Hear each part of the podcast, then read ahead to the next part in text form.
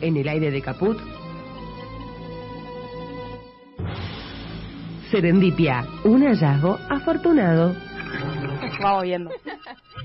Para quienes no nos da lo mismo que tengamos un tipo de gobierno que otro, para quienes rechazamos a cualquier tipo de gobierno neoliberal, conservador de derecha, y apoyamos a los gobiernos nacionales y populares, la semana que pasó fue difícil.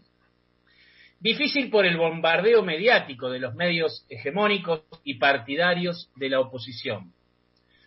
Porque defender una acusación falsa ya estamos acostumbrados, parece que tenemos espalda. Pero cuando se comete un error propio, una torpeza, sin duda es más difícil defenderla. Porque se necesita primero que quien comete el error salga a reconocerlo y a defenderse con hidalguía. Necesitamos, como se dice en la calle, tener los ovarios o cojones bien puestos, salir a reparar doblemente el error.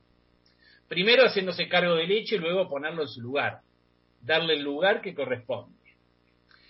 Y por último, dejar en evidencia la hipocresía del oponente que utiliza el hecho para su beneficio propio. Es correcto que no está bien que en plena cuarentena estricta realizar un festejo de cumpleaños para un grupo de personas. En el mismo momento que se le pedía a la población por cadena nacional que no se, no se saliera de sus casas, que se evitara la presencia y la organización en reuniones sociales, que la aglomeración de personas era algo que no debíamos hacer. Ahora, que la oposición utilice esto como caballito de batalla para desgastar la imagen del presidente en plena campaña electoral es demasiado mucho.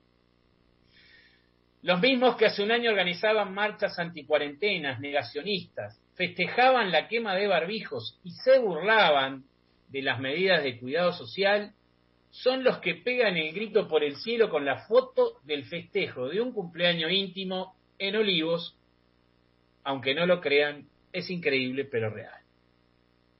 Y por supuesto los medios, los interesados, medios hegemónicos, partidarios de cualquier partido político de derecha que tenga posibilidades de poder. Esos medios que callaron y negaron el endeudamiento externo a 100 años el envío de armas a Bolivia para apoyar el golpe militar de nuestro país hermano, los negociados del correo, los peajes, las autopistas, los parques eólicos y mucho más, estos medios, que son los que no hablan de las causas de espionaje ilegal, de la mesa judicial macrista, de los patrimonios ocultos, de los blanqueos de familiares y amigos del macrismo, que tampoco hablan de la causa de importantes truchos, de esa fuga de dólares completa del préstamo del Fondo Monetario Internacional, todos estos hechos que han causado un gran daño, muchos de ellos casi irreparables, por lo menos en el corto plazo, no hablan. Y no hablan porque estos medios son socios del poder real y desvían la agenda hacia un festejo de cumpleaños que sin dudas fue un error. Pero entre el martes y el miércoles se dio un gran paso para dar vuelta a la página a este tema de la foto y video de Olivos. Un paso para reflexionar y avanzar a pesar de los errores. ¿Y por qué digo esto? Porque desde el martes entró en escena ella. Sí. Desde el martes la cosa se modificó. Entró en escena ella y sabemos de quién hablo. Y sin dudas puso las cosas en su lugar. Ella es distinta e indudablemente es el cuadro político más significativo de esta época. Cristina Fernández de Kirchner tiene muchos atributos y algunas características al hablar. No importa dónde, puede ser ante un juzgado, en un reportaje con la prensa, en las Naciones Unidas o en un acto político y esas características no son comunes. Habla con frontalidad y firmeza. No te la dibuja. Directamente dice lo que siente sin temor a ninguna represalia.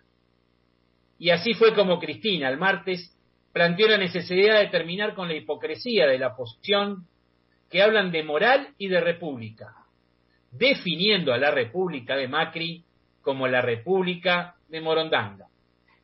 Y ayer miércoles planteó, y no es la primera vez que lo hace, que para ser legisladores de un gobierno que quiera defender a su pueblo, debe ser un legislador con coraje, que tiene que aguantar los trapos. Dijo textual, tenemos que tener sentados en cada una de las cámaras del Poder Legislativo hombres y mujeres que estén dispuestos a soportar las presiones y ataques que sufren cada uno y cada uno de los que quieren que la vida de la gente sea mejor. Así es, Cristina. Eso es lo que se necesita. Pero también necesitamos con urgencia superar esta pandemia y construir la Argentina que nos merecemos, ponerla de pie y de una vez por todas bajar todas las cifras, la de la inflación, la de los desocupados, la de la pobreza, la indigencia y por sobre todo volver a decidir como pueblo sobre nuestro presente, nuestro futuro, en definitiva, tomar el destino en nuestras propias manos. En el aire de Caput. Serendipia, un hallazgo afortunado. Vamos viendo.